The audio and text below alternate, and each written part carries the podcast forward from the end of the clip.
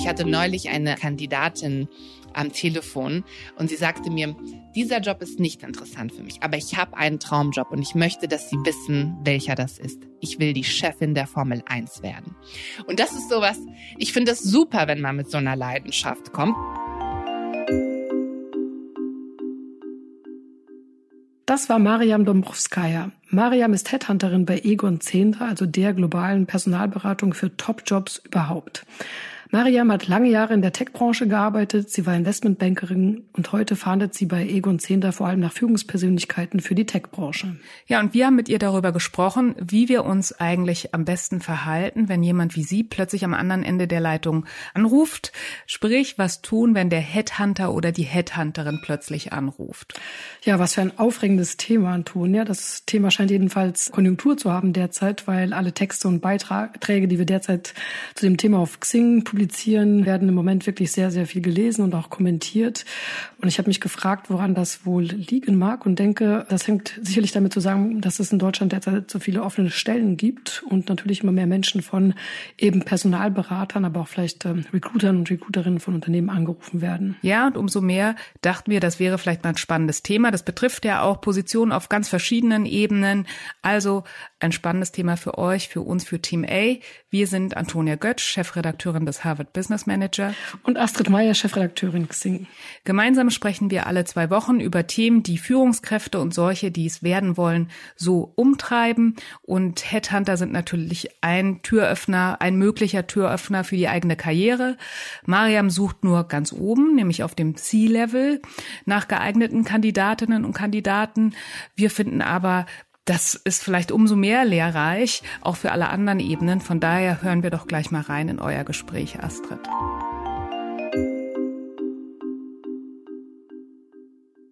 Mariam, herzlich willkommen im Team A Podcast. Hallo Astrid, schön hier zu sein. Mariam, du bist ja Headhunterin bei Egon Zehnder, der Personalberatung auf dem Globus schlechthin. Wolltest du eigentlich immer schon Headhunterin werden? War das immer dein Traumberuf? Oh, das ist, eine, schöne Frage. Ich muss erst sagen, dass wir bei Egon Zehnder in der Regel nicht von Headhunting sprechen, sondern von Leadership Advisory Services.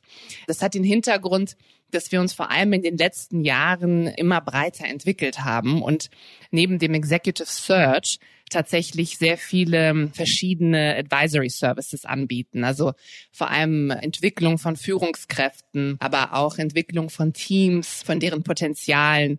Und so sprechen wir holistisch über dieses Thema. Und was mich persönlich angeht, ich habe es, glaube ich, so vor fünf oder sieben Jahren ungefähr gewusst, dass das irgendwie meine, meine Berufung ist. Was ist denn daran so spannend? Ich weiß, ich war am Anfang meiner Karriere Investmentbankerin, äh, habe Fusionen und Übernahmen gemacht und später war ich in der Unternehmensberatung und dann war ich auch noch sechs Jahre als Vertriebschefin im Silicon Valley. Und ich habe irgendwie festgestellt, dass der rote Faden bei mir war immer eigentlich das, das Interesse an Menschen und zu verstehen, was sind das für Dynamiken? Warum, warum gelingt es dem einen Team, gewisse Dinge zu erreichen und dem anderen gar nicht? Und was sind Dynamiken zwischen Menschen und Situationen und was sind Potenziale? Und das ist mir wirklich im, im Berufsleben irgendwie klar geworden, dass mich das am allermeisten interessiert. Weil wirklich meistens sind Erfolge und Misserfolge nicht nur durch irgendwie Product Market Fit oder Marktdynamiken, sondern wirklich auch durch die Akteure, die, die beteiligt sind. Das heißt also, du suchst nach diesen Akteuren, die möglichst gut zu einem Jobprofil passen. Ab welchem Level suchst du denn? Also Leadership Advisory heißt dann wirklich nur C-Level oder hat auch jemand darunter bei dir sozusagen eine Chance? Vornehmlich ist es tatsächlich die C-Suite und auch Aufsichtsräte. Dann gibt es vereinzelt sicherlich auch Situationen, in denen wir in der Ebene darunter auch Führungskräfte suchen und entwickeln, um dann eben diese C-Suite-Position wiederum einzunehmen. Das bringt uns jetzt schon fast zur wichtigsten Frage. Also angenommen, ich wurde noch nie von jemandem wie dir angerufen und jetzt plötzlich klingelt mein Telefon oder ist das überhaupt noch über Telefon oder ist es eher E-Mail? Aber gehen wir mal davon aus, es ist per Telefon.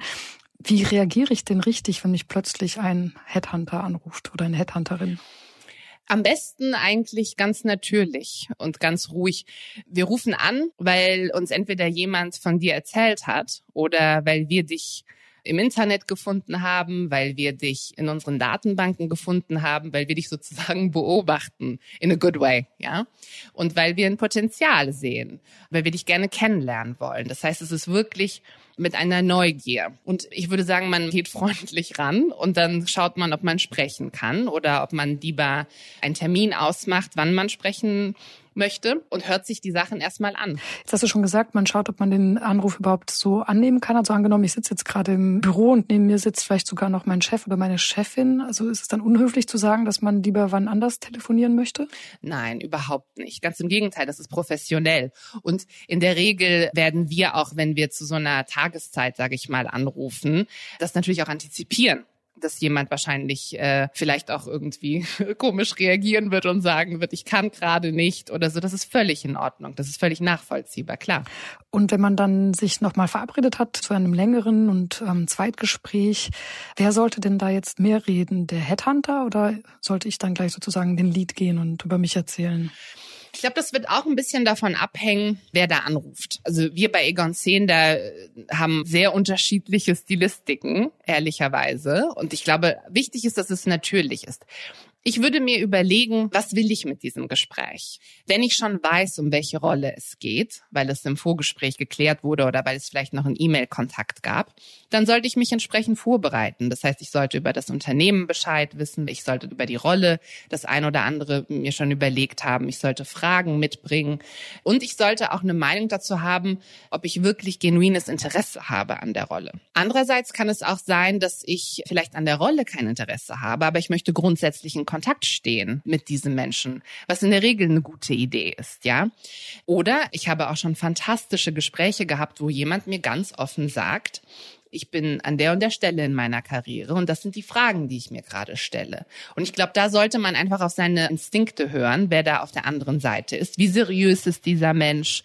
Wie interessiert ist er oder sie? Da würde ich wirklich auch meinen Instinkten folgen. Aber grundsätzlich gilt, würde ich sagen, zwei Sachen. Einmal es ist für, für, für jemanden wie mich in meinem Job wirklich ein Geschenk, mit jemandem zu sprechen, der A, versteht, wer sie ist und was sie schon gemacht hat und wo sie hin will und diese Self-Awareness sozusagen hat und andererseits auch sich weiterentwickeln möchte und weiß, wie will ich mich weiterentwickeln, was brauche ich sozusagen, um die nächsten Schritte gehen zu können.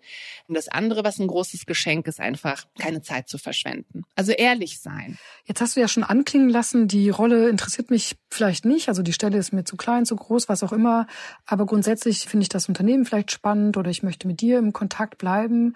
Was rätst du mir da? Also wie soll ich dann diesen Prozess laufen lassen, ohne jetzt irgendwie auch ähm, ein Fauxpas vielleicht zu machen? Also tatsächlich, wenn es dir völlig kristallklar ist, dass diese Rolle nichts ist, dann würde ich das auch so sagen und quasi höflich erklären, dass du daran kein Interesse hast. Äh, wenn du dir unschlüssig bist, ist es völlig in Ordnung, auf die Reise zu gehen, ja, und oder wenn du doch darüber nachdenken möchtest. Und so extra Bonuspunkte, also jetzt aus meiner Perspektive gesprochen, was einfach sehr positiv ankommt, ist auch Tipps zu geben. Sprich, wenn, wenn ich dich angerufen habe, bedeutet das, dass dein Hintergrund, das Unternehmen, in dem du bist, deine Qualifikation besonders interessant sind. Und dann könnte es ja tatsächlich sein, dass du in deinem Umfeld Menschen kennst, die ähnlich qualifiziert sind. Ich finde, sowas zeugt auch immer von das ist jetzt so ein bisschen auch, glaube ich, was ich im Silicon Valley einfach gelernt habe. Pay it forward. Hilf proaktiv. Warum nicht? Das schadet ja niemandem. Und dann gibt's verschiedene Stilistiken. Die einen werden sagen, bitte sagen Sie nicht, dass ich etwas gesagt habe. Die anderen werden sagen, ich sage ihr selbst Bescheid. Aber das ist noch so ein Tipp. Ich glaube, diese Kandidatinnen bleiben mir besonders in Erinnerung, die sozusagen diesen proaktiven Spin noch drauf haben.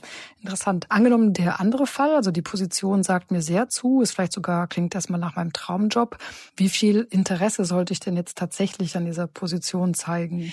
Das ist eine gute Frage. Da würde ich auch sagen, versuch dein Gegenüber einzuschätzen. Ich kann von mir beispielsweise behaupten, ich versuche sehr transparent zu sein und ich wünsche mir auch vom Gegenüber Transparenz. Zum Beispiel, ich hatte neulich eine Kandidatin am Telefon und sie sagte mir, dieser Job ist nicht interessant für mich, aber ich habe einen Traumjob und ich möchte, dass Sie wissen, welcher das ist. Ich will die Chefin der Formel 1 werden.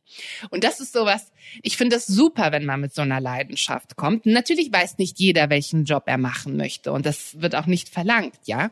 Aber ich finde es eigentlich sehr erfrischend und ich würde es sehr positiv werten, wenn mir jemand sagt, ich habe richtig Lust auf diesen Job, der mir auch zeigt durch intelligente Fragen, durch Research, dass er oder sie das will. Weil im Endeffekt ich werde daran arbeiten, den oder die beste Kandidatin für meinen Klienten zu finden. Und das ist neben der Qualifikation in der heutigen Zeit ganz klar auch die Passion und das Potenzial. Und das bringt man so zum Ausdruck. Das ist ja dann auch schon so ein längeres Zeitgespräch. Auf welche Art von Fragen oder welche konkrete Fragen sollte ich denn wirklich vorbereitet sein? Ich finde, je nachdem, wie lang das Gespräch ist, sollte man sich wirklich überlegen, das Profil. Also man sollte ja sowieso mal ein bisschen darüber nachdenken, wer man ist und wo man herkommt und wo man hin will. Ja, das sollte man ja grundsätzlich wissen. Und dann würde ich wirklich einfach ein paar Versionen davon haben. Was ist mein Elevator Pitch von einer Minute? Was ist meine fünf Minuten Version? In der Regel würde ich davon abraten. Also ich kann dir sagen, auf C-Suite-Ebene ist es wirklich ganz oft so, dass die Kandidaten, die sprechen innerhalb, also die erzählen innerhalb von zwei Minuten von einer bemerkenswert langen Karriere, weil Sie kommen und erzählen, wenn es um eine konkrete Stelle geht, dann erzählen Sie die Highlights, die für diese Stelle relevant sind. Wenn es allgemeiner gehalten ist, erzählen Sie trotzdem von Ihren Stationen. Ich war da. Das war meine Mission, als ich reingekommen bin. Das ist, was ich erreicht habe. Und so gehen Sie dann quasi die großen Highlights durch.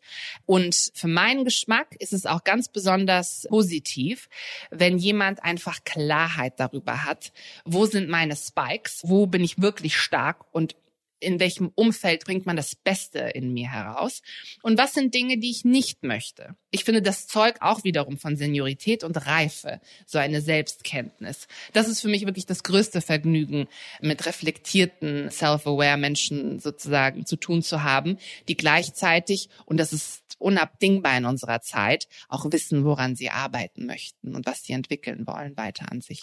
Habe ich dich jetzt richtig verstanden? Also ich soll natürlich sagen, was ich nicht möchte, also womit ich vielleicht auch in der Vergangenheit Erfahrungen gemacht habe, wo ich auch gemerkt habe, dass es vielleicht kein Umfeld, in dem ich die beste Leistung bringe, mit der ich selbst auch zufrieden bin. Das ist eine. Oder soll ich auch konkret meine Schwächen benennen? Also grundsätzlich würde ich wahrscheinlich die Akzente auf den Positiven setzen. In diesem und diesem Umfeld kommt meine Leistung wirklich zum Vorschein. Ja, also da strahle ich. Das und das brauche ich, um erfolgreich zu sein. Mit solchen Kollegen, Chefs, Mitarbeitern, das wünsche ich mir. Dafür stehe ich, das will ich entwickeln. Also ich würde es so positiv sprechen, dann wenn angesprochen, Viele von uns werden auch fragen, was geht sozusagen gar nicht, dann kann man darauf eingehen. Das, das wäre mein Ratschlag, einfach von der Seite der Stärken zu kommen. Und wenn nach Schwächen gefragt wird, würde ich jetzt sicherlich nicht diese Sprüche bringen wie ich bin perfektionistisch und diese Sachen, sondern würde auch so aufrichtig wie möglich mal eine Situation aus meiner Vergangenheit reflektieren, in der Dinge nicht optimal gelaufen sind und was ich daraus gelernt habe.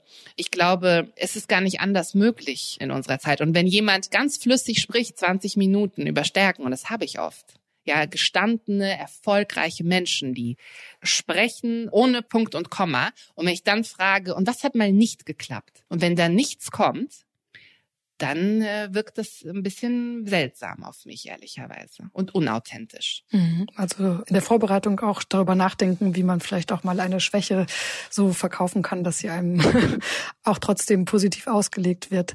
In so einem Gespräch sollte ich da auch schon gleich das Gehalt erfragen? Hier würde, also auf C-Suite-Ebene passiert das relativ selten. Weil da sollte man sich sozusagen, glaube ich, oder so erlebe ich das häufig bei Kandidaten und Kandidatinnen, dass sie sozusagen, die wissen schon, was was sie können und wissen, dass man zuerst sozusagen alles klärt und auch einander gut findet und zusammenarbeiten möchte, um dann zu einem späteren Zeitpunkt das erste Mal über Gehalt zu sprechen. Ist es verwerflich zu fragen? Nein. Wir fragen ja auch, um einfach zu sehen, sind wir überhaupt auf dem gleichen Planeten. Also ich glaube, es ist nicht verwerflich, aber man sollte die Situation auch ein bisschen einschätzen. Eine Frage, die sich viele immer wieder stellen, ist, hm, Headhunter, Personalberater wollen ja dann natürlich auch den CV haben. Wie stelle ich denn sicher, dass dann mein Lebenslauf nicht weitergereicht wird und äh, wenn ich Pech habe, am Ende sogar auf dem Tisch meines aktuellen Arbeitgebers landet? Ja, tatsächlich ist es bei uns, wir achten da so drauf, wie wir sozusagen diesen gesamten Funnel von möglichen Kandidaten, Kandidatinnen für die Rolle.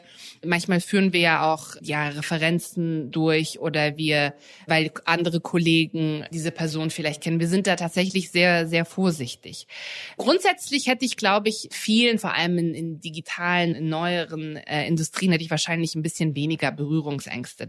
Da unsere Profile sind auch in öffentlichen Netzwerken und da ist es nicht ungewöhnlich. Aber ja, wahrscheinlich sollte man immer am Anfang die Seriosität des Menschen klären, mit dem man spricht. Wo arbeiten Sie? Wer sind Sie? Mal im Internet vielleicht auch recherchieren und da auch seinen Instinkten folgen, ja.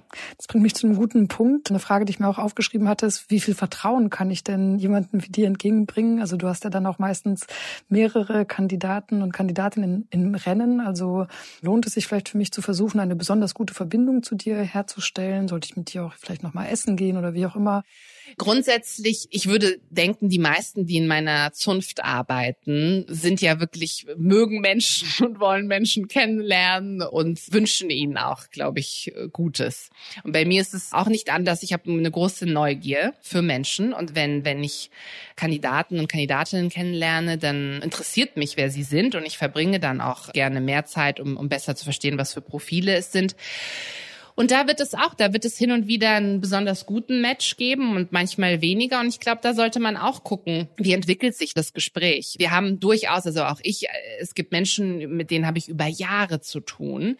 Und mit anderen ist die Verbindung eher kürzer. Und manche rufen auch an, weil wir irgendwie besonders geklickt haben und wollen auch zu einem späteren Zeitpunkt in der Karriere äh, sprechen, ob es um neue Jobmöglichkeiten geht oder um Coachings oder so. Ich glaube, da sollte man auch wieder so ein bisschen auf sein Gefühl hören. Weil wie läuft dieses Gespräch und was gibt dir auch dein Gesprächspartner? Ja, ich finde, das ist ja auch so. Wir sehen uns ja durchaus auch als Menschen, die auch reflektieren und spiegeln, mit denen man sich auch beraten kann, natürlich.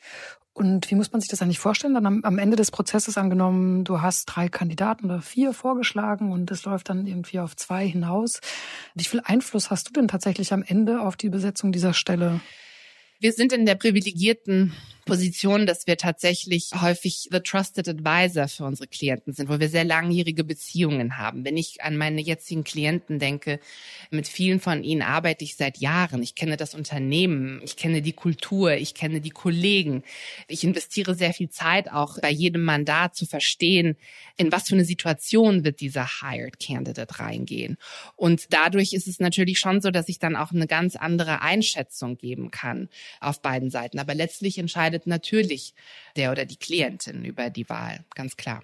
Gab es schon Fälle, wo die Klientin oder der Klient sich komplett anders entschieden hat, als du das vielleicht empfohlen hast? Ja, solche Fälle gab es wahrscheinlich, ja. Große Fehler.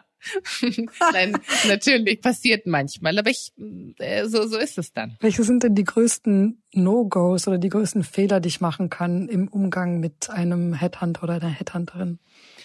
Ich glaube, hm, besondere Unhöflichkeit oder Aggression vielleicht, ja, wenn man sozusagen sehr genervt ist. Das, das empfinde ich einfach als unangenehm. Ich habe ja das Gefühl, ich komme ja auch mit etwas Gutem. Und ich bin ja auch in der privilegierten Situation, dass, dass ich auch echt coole Jobs besetzen darf. Und dann wäre es für mich seltsam, wenn jemand sehr negativ reagiert. Mm, das andere, was ich auch merkwürdig äh, finde, das ist mir auch ein, zweimal passiert, ist, wenn ganz große Skepsis auf der anderen Seite ist so Skepsis, dass man irgendwie nicht, nicht glaubt, dass es seriös ist oder so. Vor allem, wenn ich schon mich vorgestellt habe, wenn man sehen kann ganz klar im Internet, dass ich hier arbeite und so weiter. Das ist, das ist dann einfach so eine, so eine Skepsis finde ich einfach merkwürdig. Und das andere ist, wenn man das Gefühl hat, dass jemand sehr unauthentisch ist. Das ist auch etwas, was mich wahrscheinlich ein bisschen abschrecken würde, weil die Führungskräfte von morgen müssen aus meiner Sicht authentisch sein. Sie müssen offen und agil sein. Und das bedeutet gewissermaßen ja aufgeschlossen, offen. Sie sollen aufnehmen wollen, was auch in ihrem Umfeld passiert. Natürlich dann entscheiden, was man macht, aber im ersten Schritt doch zuhören. Das höre ich ja schon am ersten Telefonat. Und wenn man das schon im ersten Telefonat nicht kann, dann wird der Weg, eine gute Führungskraft zu werden, sehr, sehr holprig. Was war denn bisher der schlimmste Fauxpas, den sich eine Kandidatin oder ein Kandidat mit dir erlaubt hat? Du, das passierte mir tatsächlich vor ein paar Wochen. Da rief ich diesen Mann an und Er wollte mir nicht glauben, wer ich sei. Er sagte mir, ich könne ja jetzt jeder sein und ich würde ja auch von einem Handy anrufen und nicht vom Festnetz und ich solle jetzt vom Festnetz anrufen. Ja, ich könnte mir ja sonst was erzählen. Und in dem Fall war es einfach, das zu adressieren, weil ich zu ihm meinte, na gut, wissen Sie was, dann gehe ich mal in die Offensive und ich erzähle Ihnen. Sie müssen mir gar nichts erzählen. Ich erzähle Ihnen von, von dem Job und dann können wir uns verabreden, nachdem Sie Ihre Internetrecherche gemacht haben. Das war am Ende ein solider Kandidat und auch für den Job, den ich gesucht habe, der besonders viel Due Diligence gebraucht hat, vielleicht sogar gar nicht schlecht, dass er so war, aber würde nicht bei je, in jeder Situation gut ankommen. Hm, verstehe. Was ist denn, wenn der Prozess ins Laufen kommt, man vielleicht auch schon das ein oder andere Gespräch mit dem Unternehmen hatte und dann hört man aber nichts mehr für eine Weile? Sollte ich mich dann beim, beim Headhunter melden oder ist das lieber nicht anzuraten? Das tut mir leid, wenn Kandidaten und Kandidatinnen diese Erfahrung machen, weil ich finde, man investiert ja Zeit und Energie und dann sollte man auch ein Gespräch bekommen in jedem Fall und ein Feedback bekommen. Wir geben uns große Mühe, das zu tun und wir debriefen auch durchaus. Und wenn jemand, ich würde niemandem mein Feedback aufdrängen, aber wenn man mich fragt, dann werde ich das, was, was passiert ist, entweder was ich von klientenseitig gehört habe oder was meine Eindrücke angeht, werde ich sie teilen. Hin und wieder kann es passieren, dass es etwas länger dauert und das ist wirklich einfach auch einem Prozess geschuldet, weil, weil etwas länger dauert.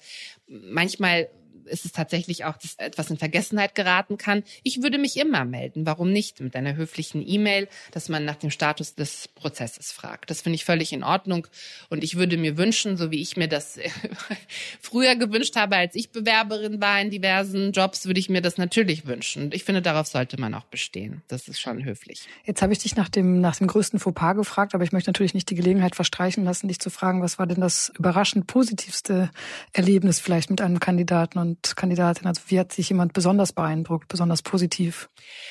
Ich glaube, das sind wirklich in der Regel diese zwei Fälle. Einmal, wenn jemand sozusagen weiß, um welchen Job es geht, sich auch vorbereitet dann und intelligente Fragen stellt, wo ich merke, wow, da setzt sich jemand damit auseinander, was sie dann also machen würde, wenn sie in dem Job landet, wo ich sehe, das ist jemand, der würde Ownership übernehmen und wirklich mitdenken und Verantwortung tragen. Das ist positiv. Und wenn, wenn er oder sie diesen Job nicht will, dann eben aber vielleicht schon die ein oder andere Idee zu haben, das ist immer eine positive Überraschung.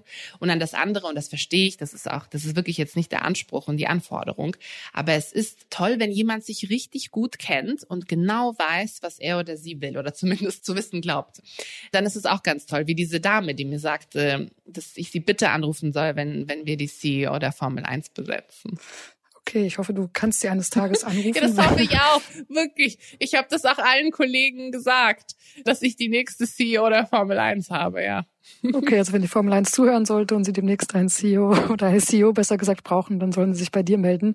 Zum Schluss, welchen Tipp hast du denn vielleicht noch gerade auch für unerfahrene Menschen im Umgang mit Headhuntern? Also bei uns hören ja auch viele junge Talente zu. Was kannst du ihnen sozusagen für einen Tipp geben, den sie sonst von niemandem erhalten würden? Das ist jetzt wirklich eine große Frage, Astrid. Was ich sagen würde ist, man sollte immer wieder und in regelmäßigen Abständen ein Gespräch mit sich selbst darüber führen, wer man ist, beruflich, privat, was einen antreibt, reflektieren, was in diesem Job besonders gut war, was man sich wünscht und auch sozusagen so ein bisschen die Verantwortung zu übernehmen für sich und für den eigenen Berufsweg. Weil es ist wirklich so, die bemerkenswertesten Führungskräfte, die bemerkenswertesten Unternehmerinnen, das sind Menschen, die auf der einen Seite sich selbst verstehen und verstehen, was sie können und andererseits Hypothesen darüber haben, wo sie hinwollen. Und dann können sie es kommunizieren. Und wenn sie es kommunizieren können, können wir es wiederum aufnehmen. Und so ergeben sich, so ergeben sich Möglichkeiten. Also Selbstreflexion. Selbstreflexion. Das schadet nie im Leben, das stimmt beruflich wie auch privat. Ich danke dir sehr für dieses Gespräch, Mariam. Ich habe sehr viel gelernt und vielleicht bis zum nächsten Mal wieder bei uns im Podcast. Danke dir, Astrid. Hat Spaß gemacht.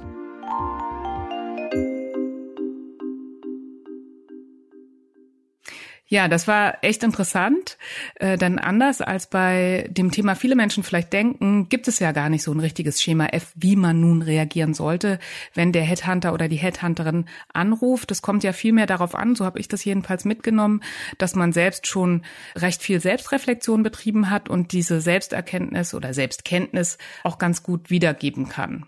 So würde ich das jedenfalls zusammenfassen. Ja, ganz genau. Und für mich auch wichtig, das habe ich jedenfalls mitgenommen, ist es eben ja authentisch zu bleiben, also im Sinne von ehrlich zu sagen, ob man den in Aussicht gestellten Job nun spannend findet oder vielleicht auch nicht. Also man sollte sich nicht verbiegen, zum Beispiel nur im, nur im Gespräch zu bleiben mit der Headhunterin oder dem Headhunter, sondern eher wieder Stichwort Selbstreflexion, selbst die Route vorgeben, wo man sich denn stattdessen als nächstes sieht. Dazu passt ja auch ganz gut der dritte Punkt, also auch ruhig auf das eigene Bauchgefühl zu hören. Das äh, hat Mariam ja gleich mehrfach in eurem Gespräch erwähnt, ist mir aufgefallen. Wenn es nicht gleich passt, dann passt das vielleicht wirklich nicht. Ja, ganz genau. Und noch eine Erkenntnis vielleicht, bitte die eigenen Fehler und Lernfelder nicht vergessen, denn wenn bei einer Frage danach einem nichts einfällt, dann kommt man einfach, ja, ich würde mal sagen, als unehrlich rüber und das hilft ja dann auch nicht weiter. Und das bringt uns ja dann auch schon unserer heutigen Hausaufgabe, Antonia, oder? Ja, genau. Wir dachten, das wäre doch noch mal ein guter Anlass, in die Selbstreflexion zu gehen. Schaut doch mal hin und schreibt auf, wohin ihr euch gerne weiterentwickeln wollt.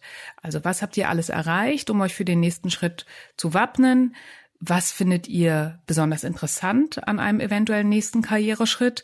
Und reflektiert auch, Lernfelder, damit ihr auf Fragen danach vorbereitet seid. Überlegt zudem genau, welche Jobs für euch eigentlich nicht in Frage kommen. Ja, ist doch eine sehr spannende Hausaufgabe, finde ich jedenfalls. Ähm, ja, wir wünschen euch viel Spaß dabei. Und wir hören uns hier in zwei Wochen wieder. Dann nämlich sprechen wir mit der Transfrau, Journalistin und Aktivistin Georgine Kellermann darüber, wie wir Stereotype im Büro überwinden lernen. Das wird spannend. Tschüss. Tschüss. Bis dann.